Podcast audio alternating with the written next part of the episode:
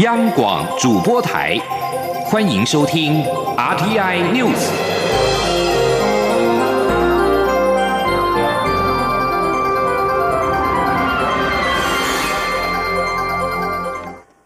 各位好，我是主播王玉伟，欢迎收听这节央广主播台提供给您的 RTI News。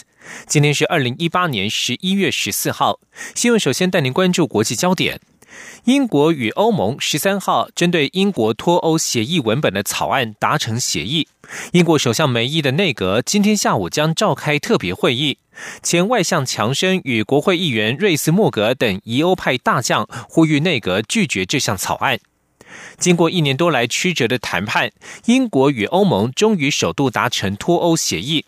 不过，强硬脱欧派人士指责梅伊向布鲁塞尔投降，国会能否通过脱欧协议文本仍属未定。英国广播公司 BBC 报道，英国与欧盟官员经过本周密集谈判之后，已经针对脱欧协议的文本在技术性层面上达成协议。消息传出之后，疑欧派反对者立即表示将在国会封杀这项协议。梅伊自从输掉去年国会提前大选之后，必须仰赖十名北爱尔兰议员的支持以维持国会多数。看来梅伊还得面对重重困难。反对党工党表示，这对英国来说不太可能是正确的协议。工党曾经表示，如果协议未能保有目前在欧盟的所有经济好处，就会加以反对。据将焦点转回到国内，关心年底的选战。台中市长选举候选人公办电视政见辩论会在十三号晚间登场，包含寻求连任的民进党籍候选人林佳龙，以及挑战者国民党籍卢秀燕、无党籍的宋元通，都有触及到台中的经济发展、空气品质等议题。虽然见解不同，但是互有交集，而这也代表台中的选举议题已经越来越聚焦。而国民党籍候选人卢秀燕左右开弓，除了质疑市政不佳之外，也强调自己是重视经济、教育等议题的妈妈市长。而民进党籍候选人林佳龙，除了细数推动中的市政之外，也宣布一定会做满四年任期。另外，城市行销也是政见辩论会当中提问人关心的议题之一。民进党候选人林佳龙表示，盛会城市就是当前将台中国际化的具体行动。除了花博之外，未来还会透过申办各个国际会议与活动来与国际接轨。而国民党候选人卢秀燕则是认为，国际化的前提就是要先打破政治的意识形态。前记者。肖兆平的采访报道：台中市长选举候选人公办电视政见辩论会，虽然没有交叉诘问。但还是有学者对候选人提问。提问人中兴大学校长薛富盛，除了关心台中国际化问题外，也关注候选人对台中高等教育的想象。民进党籍候选人林佳龙表示，台中的国际化要建立在高教人才的培育以及吸引人才的基础之上。他认为这也是城市竞争力的核心。此外，台中的各项交通建设也会进一步带动国际投资台中。林佳龙更指出，过去他定期与大学校长举行会议，除了深化产学研的合作，也借此成立地方创新体系，进一步在文化与智慧城市方面与国际接轨。至于如何将台中推向国际，林佳龙认为要落实盛会城市。他说：“这一个像我们整个盛会城市，我们要会议展览中心，所以我们水南的百亿的会展中心已经在啊这一个推动，啊中央也支持。那么我们台中的这种整个。”好，盛会城市表现在我们啊有很多的这种啊节庆啊活动，所以台东市今年获得了啊 IFEA 就国际啊节庆跟盛会城市奖，好，这个是对我们这四年来的肯定。那办完花博之后，我们啊明年呢啊还有呢举办啊很多的会议，比如说啊这个世界直接民主啊全球论坛，好，那后年呢我们还有啊这一个啊世界兰花会议跟展览。好，那么我们现在也在申办世界设计之都等等。国民党候选人卢秀燕则认为，国际化的前提要先打破政治意识形态。至于对高教的想象，他主张要以伙伴关系与大专院校共同合作。他说：“我们要好好的跟他们做一些项目的合作，借用他们的质量来发展城市。那同时也让这些城市有参与开发这个城市的机会。所以未来如果我担任市长，一定会跟我们这十几所大专院校好好的合作。”东海大学建筑系教授苏瑞碧则关心都市区位的规划议题。林佳龙表示，市政府透过内政部已经支持的区域计划，确立了大台中各区位的发展方向，且各项交通建设规划也获得中央前瞻预算的大力支持。而国民党候选人卢秀燕，则是在质疑林佳龙的轨道效益后，提出五大中心的发展构想，要透过国际会展中心、影视文化中心、智慧四点零中心、大肚山科技廊道以及运动产业与农产品经贸中心来发展台中。中央广播电台记者肖兆平采访报道。而在桃园，桃园市长政见发表会十三号举行，针对中油观塘第三天然气接收站与大潭早教保护议题，桃园市长郑文灿表示，他会以最大程度来保护海岸与早教，让所有的损害降到最低。国民党桃园市长候选人陈学圣则表示，早教不可牺牲，他当选市长之后将勒令三阶停工。前天记者王兆坤的采访报道。桃园市选委会举办政见发表会。主要议题之一是三阶与早教保护。郑文灿表示，前总统马英九时代因为核四停建，所以决定了三阶案。当时县长吴志阳与陈学圣等立委都说赞成或不反对，可是现任政府将要使用的两百三十二公顷土地缩小至二十三公顷，陈学圣等人却开始反对。郑文灿指出，用电与环保必须取得平衡。但并非单一地方首长可以完全决定。即使如此，未来他对于大潭早教的保护，一定会像他过去四年保护关心早教一样，全力执行。郑文灿说：“选举结束，我仍然要最大程度的去保护我们的海岸、我们的早教，让所有的损害降到最低。这是铁腕政策。”未来大潭北岸的观塘港，那么保留的早郊区、海岸的保护区，我一样会用同样的方式。陈学圣表示，蔡英文总统曾说早礁永存，郑文灿承诺过早礁守护永不妥协，可是现在却因为早礁没有投票权，所以要牺牲他们。我陈学圣选上市长，第三天然气接收站。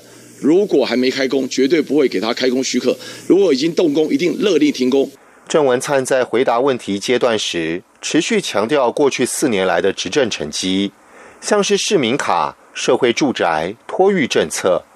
陈学圣则认为，郑文灿执政跑得很勤快，但做的是很多区长该做的事情。中央广播电台记者王兆坤采访报道。将焦点转到台北。台北市长柯文哲十三号上午到三个市场扫街拜票，对于支持度被追平，柯文哲表示没有政党的选举还是蛮吃力的。他并且指出，统独议题笼罩台湾政坛二十几年，他认为这是一个假议题，因为台湾现在不可能独独立或统一，却弄假成真，明显影响台湾的政治。小野事件就是一个典型的例子。而民进党台北市长候选人姚文智十三号则表示，这场选举是对抗中国共产党的选举。如果他当选，将向全世界展现台湾在历经中国各种渗透之下，民主自由仍然在首都屹立不摇。若是柯文哲或丁守中当选，则是会被认为是亲中派，中国代理人担任首都市长，这是这是对台湾民主奋斗最大的羞辱。而国民党候选人丁守中则是再度批评现任市长柯文哲推动都市更新的速度缓慢。他指出，依照目前的进度，四百年都无法完成老旧公寓的都更。对于竞选广告被批评说他无趣，丁守中说自己虽然无趣，但是会做事情，能够把台北的事情搞定。前天记者欧阳梦平的采访报道。丁守中十三号上午到北投市场拜票，下午则拜访北投区各眷村国宅，在选举最后时刻巩固基本盘。丁守中在受访时再度批评现任市长柯文哲推动都更的进度缓慢。他指出，依照目前的进度，四百年都无法完成老旧公寓的都更。他说：“台北市四十年的老旧公寓还有四十万户都还没有改建呢。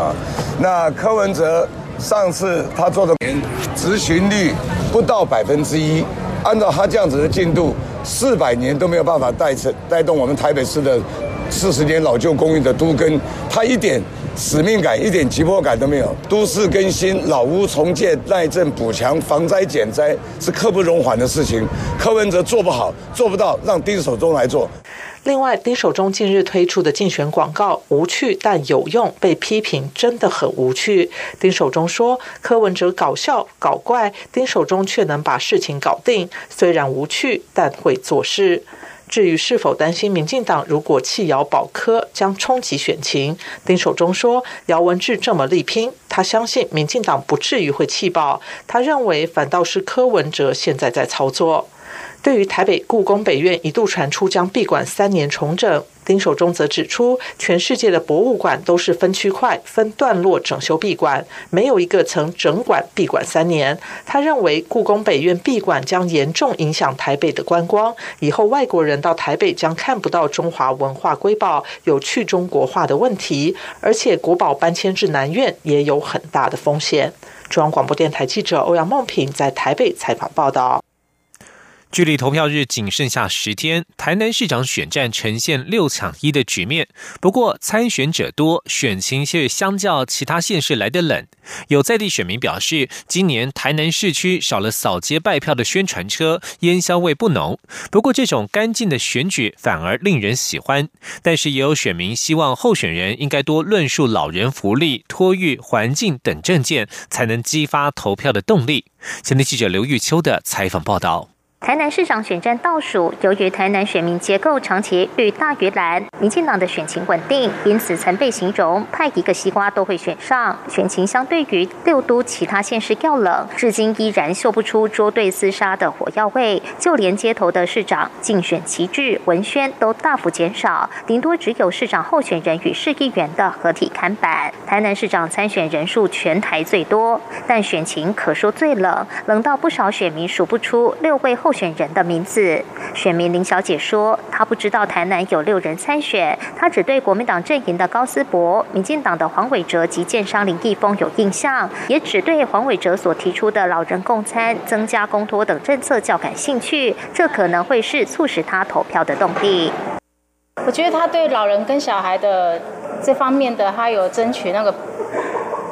就是有对他们的那个照顾，我觉得这个很棒，会增加人家想要生小孩的意愿。选民杨小姐则说，传统选举时随处可见的市长候选人个人旗帜、宣传车、车队扫街的情景，今年少了很多，闻不到什么选举会。但她反而喜欢这种干净的选举。不过，一向关心环境议题的杨小姐也说，她都是从网络上获知台南市长候选人的相关政见主张，而候选人中的里长陈永和从参。选时提出的环境议题引发他的关注，再加上陈永和提出许多全民参政的理念，让他决定要以选票支持他。但基本上我是一个比较崇尚自然的人，我反对环境破坏，所以我我觉得，既然没有人要去守护自然环境，那有一个人因为这样子站出来。我觉得是可以鼓励的。即将生第三胎的选民陈小姐则表示，她较少关心政治，还没决定投票意向。不过，她希望不管是谁当选，都要多听市民的声音。台南市区能多划设汽车停车格，被拆除的国小校园围墙能重新盖回，还要加强交通建设，重观光也要重配套。虽然选情冷，但各阵营的候选人都不敢掉以轻心，仍全力冲刺，能拉到一票是一票。中广电台记者刘秋采访报道。纵观各县市选情，民进党秘书长洪耀福十三号表示，高雄市及新北市将会是这场选战的指标。民进党只要守住高雄就没有输，如果能够赢得新北市，就算是胜利。他并且强调，民进党不会放弃任何一个县市，也绝对不会在台北市操作弃保效应。前的记者欧阳梦平的采访报道：九合一选举进入最后阶段，民进党秘书长洪耀福十三号表示，目前在民进党民调看起来稳定领先的县市，支持者投票意愿比蓝营低，这是个问题。因此，最后一星期要催出支持者的热情，努力把目前执政的四个直辖市守住。民进党高雄市长候选人陈其迈意外陷入苦战，新北市长候选人苏贞昌则正急起直追。洪耀福指出，这两个直辖市将是民进党在这次选战的指标。他说：“只要守住高雄，民进党就没有输了；只要赢得新北，民进党就胜利。我想这是两个最指标的现实。其他县市，我想我们该稳定的都很稳定哈。其他县市，我想我们都照我们的这个努力的方向正在前进。”其就是我最重要的，大概是很关心这几个直辖市的，所以我们会努力把高雄守住，然后把新北攻克。洪耀福指出，除了高雄市外，新北市、台东县、澎湖县的选情也很焦灼。民进党在宜兰已经慢慢拉上来，但不确定能否在投票前取得领先。另外，民进党在台中市、嘉义市稳定领先，彰化县焦灼略带稳定，领先的幅度不大。洪耀福也强调，民进党中央不会放弃任何一个县市，也绝对不会弃保台北市。他表示，现在的选民很聪明，民进党不可能暗中运作弃谁保谁。中央广播电台记者欧阳梦平在台北采访报道。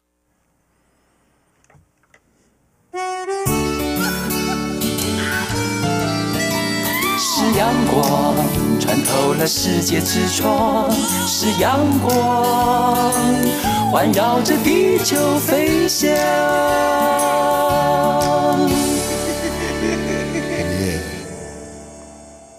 各位好，我是主播王玉伟，欢迎继续收听新闻。苏花公路改善工程，苏花改八座隧道历经两千八百多天，最后一座人水隧道十三号举行了贯通典礼。蔡英文总统主持贯通仪式时表示，距离全线通车目标更接近了，完成东部安全回家的路，实现区域发展。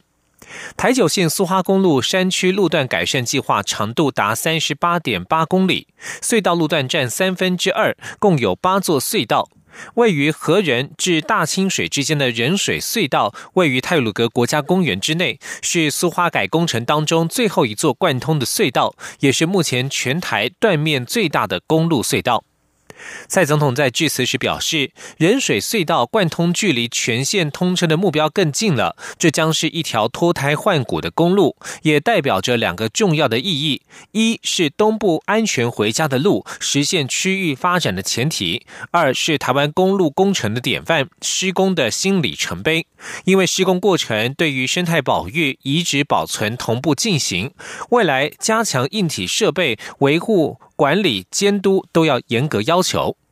交通部长吴鸿谋在十三号则表示，苏花改后续工程将会加快进行，将在二零二零年以前通车。下一代幸福联盟不满中选会更改爱家公投的行政院意见书，因此提起了行政诉讼。台北高等行政法院目前日前裁定停止执行。下一代幸福联盟要求中选会收回公投公告。对此，中选会主委陈英前十三号表示，法院裁定停止执行之前，并未征询中选会的意见，中选会将会依法提起抗告。前的记者王维婷的采访报道。中选会修改爱家公投的行政院意见书后，重新公告，下一代幸福联盟因此提起行政诉讼，北高行裁定停止执行。幸福盟也要求中选会收回已经印制的九百万份公投公告。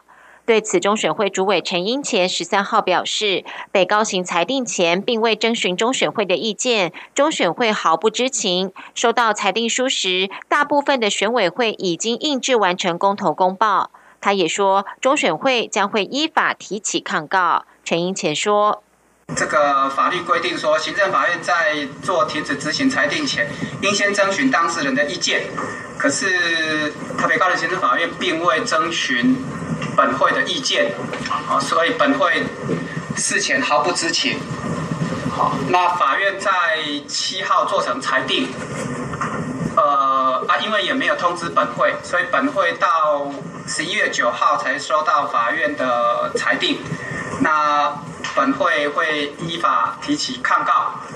国民党十二号也批评中选会重新公告反核实公投违反行政中立。陈英前表示，反核实公投十月二十四号已经公告，而行政院十月二十九号做文字上的修正，希望让民众更了解行政院的立场。中选会依前例给予修正。他指出，两面俱成主文理由书跟相关机关意见书符合公投法的精神，只是当时公投公报还没有刊印。陈英前表示，中选会是独立机关，对人民提案都予以尊重，也希望促成政府跟人民沟通。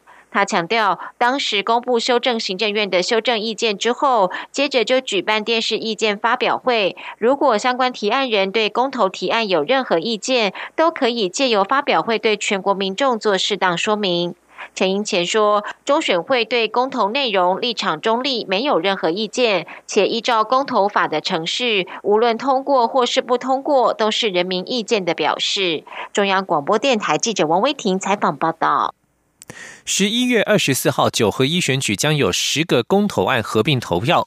如果有民众搞不清楚公投案，想带小抄进投票所，中选会十三号表示，如果没有被误认为公投票疑虑者，可以带入，但是小抄不可留置于圈票处或是投票所内，以不影响他人投票为原则。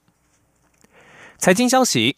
富比士杂志十三号公布了台湾二零一八年富豪排行榜，红海集团董事长郭台铭的财产虽然比上一次缩水了百分之二十三，仍挤下富邦集团蔡家兄弟，由去年的第二名跃居首位。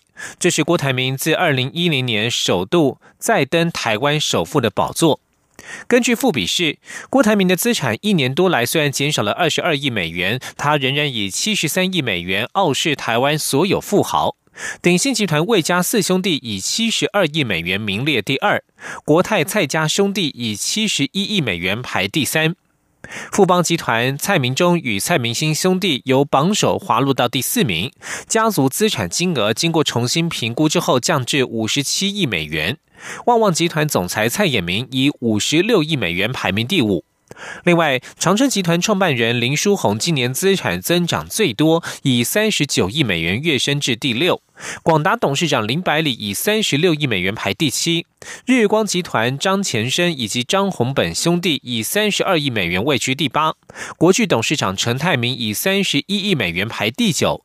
振兴橡胶集团创办人罗杰以二十九亿美元排名第十。继续关注国际焦点。东协峰会暨系列峰会以及亚太经济合作会议在本周陆续登场，但是美国总统川普决定不出席，改由副总统与会。这是五年来白宫主人首度缺席 APEC 峰会。在美中陷入贸易战、角逐区域影响力之际，川普隐身亚洲领袖会议已经被批评是将亚洲舞台拱手让出的不智之举。请您以下的专题报道。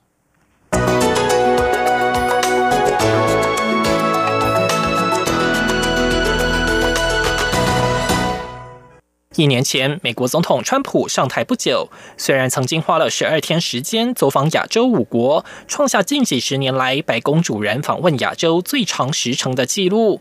不过，川普当时提前离开，未参加在菲律宾马尼拉举行的东亚峰会，曾经被认为是削弱美国在亚洲的存在，让中国与俄罗斯掌控发言权。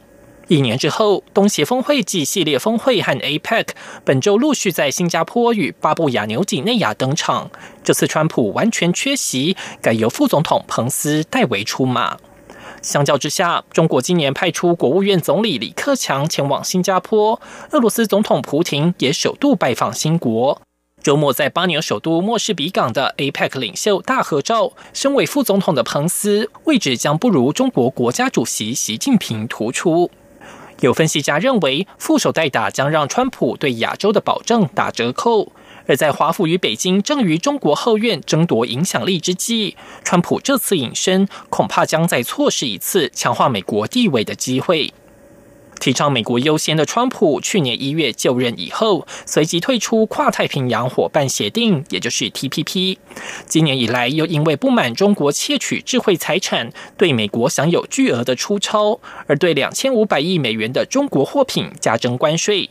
另外，川普在与北韩领导人金正恩往来时，还把深受北韩飞弹威胁的长期盟友日本晾在一旁。近日更传出与南韩在北韩议题上不同调，种种多变与我行我素的行为，让传统亚洲盟友颇感不安。在本周的区域领袖峰会上，中国预料将利用机会，大力推广包含东协、纽澳与中日印韩在内的区域全面经济伙伴协定，也就是 RCEP。借由宣传这份排除美国涵盖全球国内生产毛额超过三分之一的协定，来对抗川普提倡的贸易保护主义。中国也可能利用这次领袖齐聚，加大宣传“一带一路”基础建设倡议。从情势发展看来，这次缺席的川普已经将麦克风拱手让给了中国。目前，北京已经就“一带一路”做出数十亿美元的投资承诺，包括要在缅甸建立一条大规模经济走廊，以及在菲律宾境内修筑铁路。为了加以抗衡，美国今年提出所谓的“印度洋太平洋战略”，也就是印太战略，预计将花费数亿美元投资印太的数位经济、能源与基础建设计划，并宣称要给亚洲国家不同的选择。但相较于北京被控危及他国主权的“一带一路”计划，美国的印太战略至今仍缺乏血肉，急需川普政府进一步说明。华盛顿邮报分析，东协其实不希望生活在由中国主导的区域，他们盼望有选择，有平衡中国的力量。例如，马来西亚首相马哈蒂最近就批评中资是新版的殖民主义。但川普这次没把握说明机会，等于把涵盖全球近百分之十人口的东南亚摆在一旁。现在不仅是中国，连俄国都借贩售武器和外交行动深入东南亚。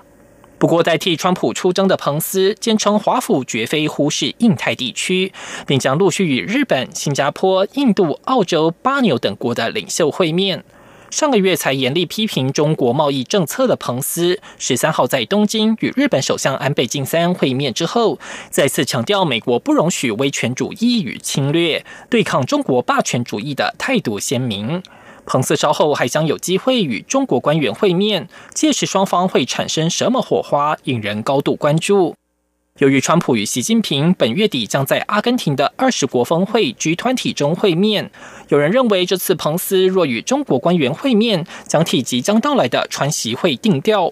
不过，彭博社分析，由于川普经常跟自己的内阁不同调，这次彭斯想要说服区域领袖自己可以代表川普发言，恐怕并不容易。以上专题是由编译杨昭燕编辑播报，谢谢收听。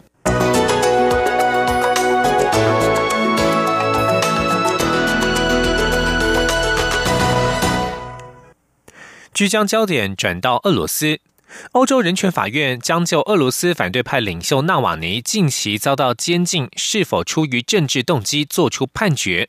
准备为此飞离莫斯科的纳瓦尼十三号表示，他已经遭到限制，不得离境。纳瓦尼在推特发文表示，边防说他被禁止离境，另外有来函说他不准离开，但是没有说明原因。